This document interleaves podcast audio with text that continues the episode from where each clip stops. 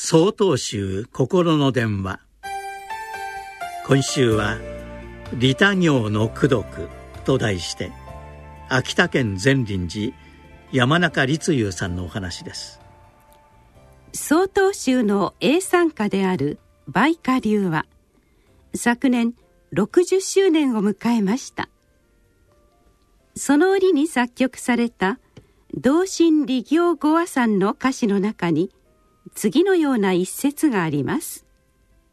「山が自然の厳しさと恵みに今を生かされて利他の功徳を積む人の花の笑顔ぞ美しき」自然は私たちに大いなる恵みを与えてくれます。一方で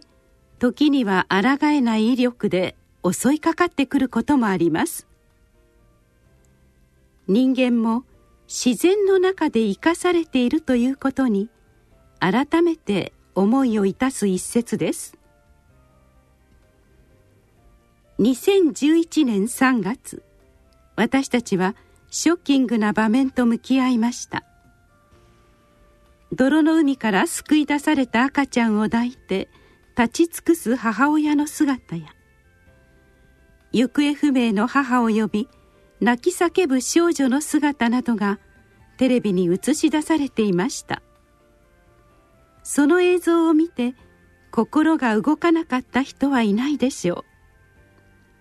う。自分には何ができるのだろうかと多くの人が考えたはずです。この思いこそが仏様の心仏性です。私たちには生まれついての仏性が備わっています。他人を思いやる心が備わっています。その思いが形となって具体的な行動に移された時周りにはおのずからなる笑顔が生まれてくるに違いありません。希望を失いかけている人絶望の淵にある人はその花のような笑顔に勇気づけられるでしょう。この具体的な行動が利他行の実践でありそれによって生まれる潤いある社会は利他行の功徳です。一人一人がほんの少しでも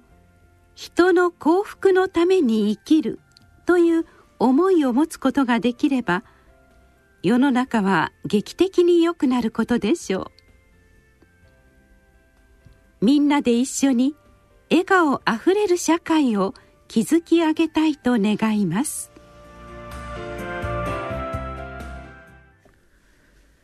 6月4日よりお話が変わります。